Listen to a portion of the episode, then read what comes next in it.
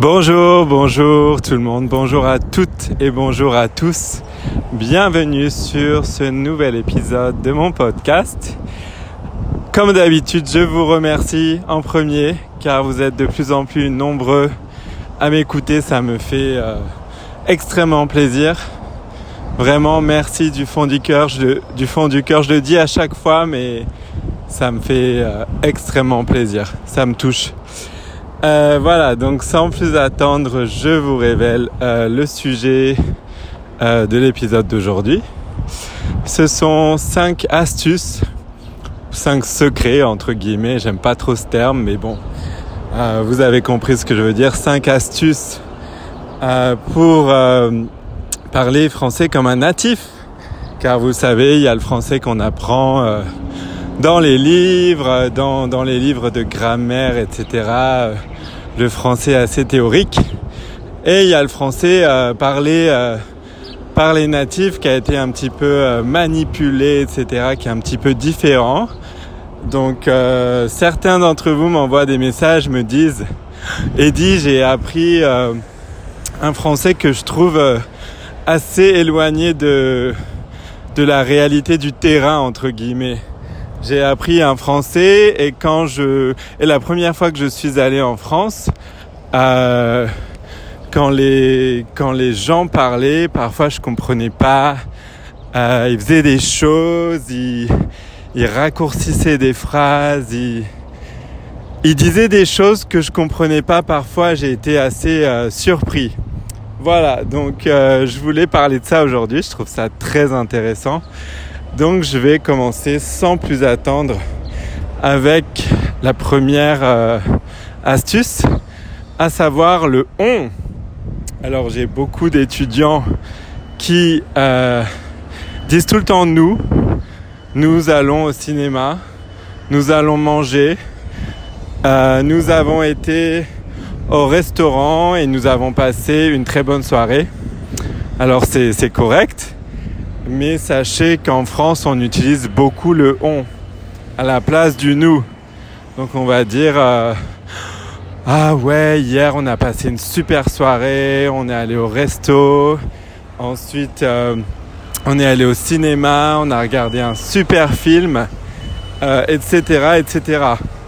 Donc le nous va être un petit peu un petit peu plus formel entre guillemets et le on va être un petit peu plus naturel. Quand je dis naturel, c'est que beaucoup de, de natifs vont employer le on. Et si vous employez le nous, ça fait un petit peu, euh, un petit peu trop formel, je dirais. Euh, donc voilà, c'est, euh, je trouve que c'est une bonne astuce. Ça fait beaucoup plus authentique, beaucoup plus naturel. Ça fait plus natif entre guillemets. Euh, donc euh, n'hésitez pas à utiliser le on, n'ayez pas peur. Euh, on va bien, merci. On va aller en France prochainement, on a hâte, etc. etc. Ensuite, deuxième point que je voulais aborder, c'est le ouais. Alors, le ouais est assez controversé entre guillemets. Euh, car certaines personnes disent que le ouais est un petit peu euh, n'est pas assez formel, voire pas vulgaire, mais euh, pas assez formel, je dirais. mais on l'utilise beaucoup en France, le ouais, énormément. C'est comme en anglais le yeah à la place de, de yes quand les gens disent yeah. c'est la même chose finalement. Alors on l'utilise pas tout le temps, mais n'hésitez pas à euh, varier les plaisirs entre guillemets et à dire oui parfois et parfois à dire ouais. Exemple de conversation. Salut, ça va? Oui, ça va et toi? Très bien, merci. T'as passé une bonne journée? Oui, et toi? Ouais, j'ai passé une super journée. Euh, j'ai fait de l'équitation aujourd'hui. Euh, et toi, qu'est-ce que t'as fait? Moi, je me suis reposé, j'ai regardé euh, des séries et un film. Et euh, tu, tu as des choses de prévues pour ce week-end? Oui, oui, j'ai plein de choses de prévues. Je vais aller faire une randonnée. Et toi? Ouais, carrément, j'ai, euh, Je vais aller à un concert. J'ai vraiment hâte. J'ai attendu ce concert pendant très longtemps. Donc je suis très content. Etc. etc. Vous voyez, dans cette conversation, on a parfois des oui, parfois des ouais.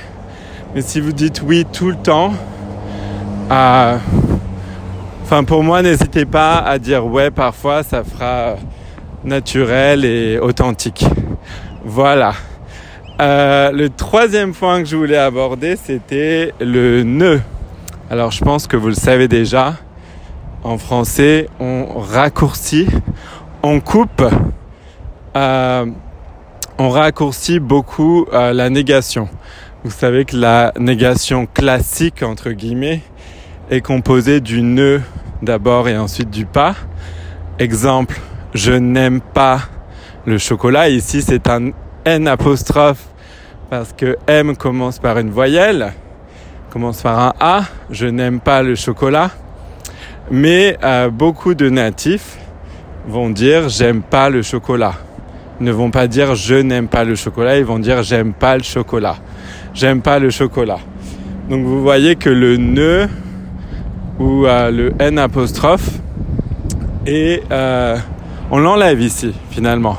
On ne le dit pas euh, à l'oral en tout cas, ou même à l'écrit dans un texto par exemple. vous voyez, voilà, il n'y a pas le ne. Autre exemple. J'aime euh, beaucoup euh, les pâtes, mais je n'aime pas les anchois. On va dire à la place, j'aime beaucoup les pâtes, mais j'aime pas les anchois. Etc. etc. Donc le nœud ou le N apostrophé euh, va être retiré. Ça fait encore une fois plus natif entre guillemets. Vous allez, vous allez l'entendre beaucoup en France et ça fera plus naturel. Si vous faites une phrase, vous employez euh, trop de fois le oui, si vous employez le nous à la place du on, et si vous mettez tous les nœuds, si vous enlevez aucun nœud, on va... Euh, enfin, ça fera un petit peu moins naturel, je dirais. Voilà, pour ce troisième point. Ensuite, je vous avais dit que je, vous en donnerai cinq. Donc, on arrive au quatrième. Le quatrième, c'est euh, le E. Par exemple, dans je suis, on va dire je suis.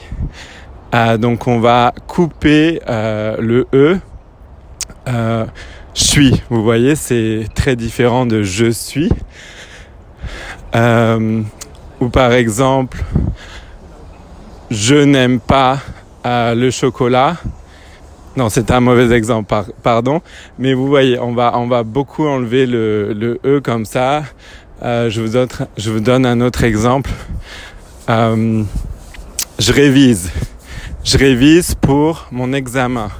On va dire je révise pour mon examen à la place de je révise pour mon examen. Vous voyez, vous entendez la différence? Je révise pour mon examen. Donc le on va retirer comme ça souvent le E. Il va être euh, mâché, entre guillemets, absorbé. Euh, voilà, on peut le dire de, de manière, on peut décrire le processus de manière, euh, de plusieurs manières différentes, mais vous comprenez l'idée. Quand je vous donne des exemples, je pense que vous, en contexte, vous comprenez de quoi je parle. voilà pour ce E. Et le dernier exemple que je voulais donner, je suis en train de l'oublier comme d'habitude. Euh, oui, c'est le, euh, c'est mettre quoi à la fin de vos phrases. Mettre quoi à la fin de vos phrases. Donc beaucoup de natifs vont ajouter quoi à la fin de la phrase. C'est pour euh, accentuer entre guillemets, je dirais. Euh, Beaucoup de natifs vont dire quoi ou voilà quoi. Euh, beaucoup de natifs vont dire euh, bon, ben. Ce sont tous ces euh, tics de langage entre guillemets qui font très natifs. Donc je vous donne un exemple. bon, qu'est-ce qu'on qu'est-ce qu'on prévoit pour ce week-end? Donc, voyez, bon, qu'est-ce qu'on prévoit pour ce week-end?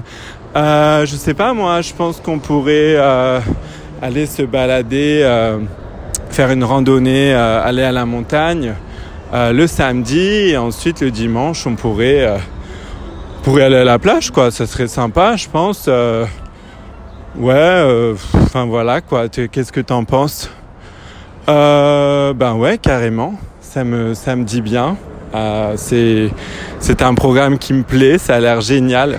Vous voyez, j'ai ajouté beaucoup de bons, beaucoup de e, beaucoup de ben, beaucoup de quoi en fin de phrase, de voilà quoi et ça fait très natif, très naturel, très authentique.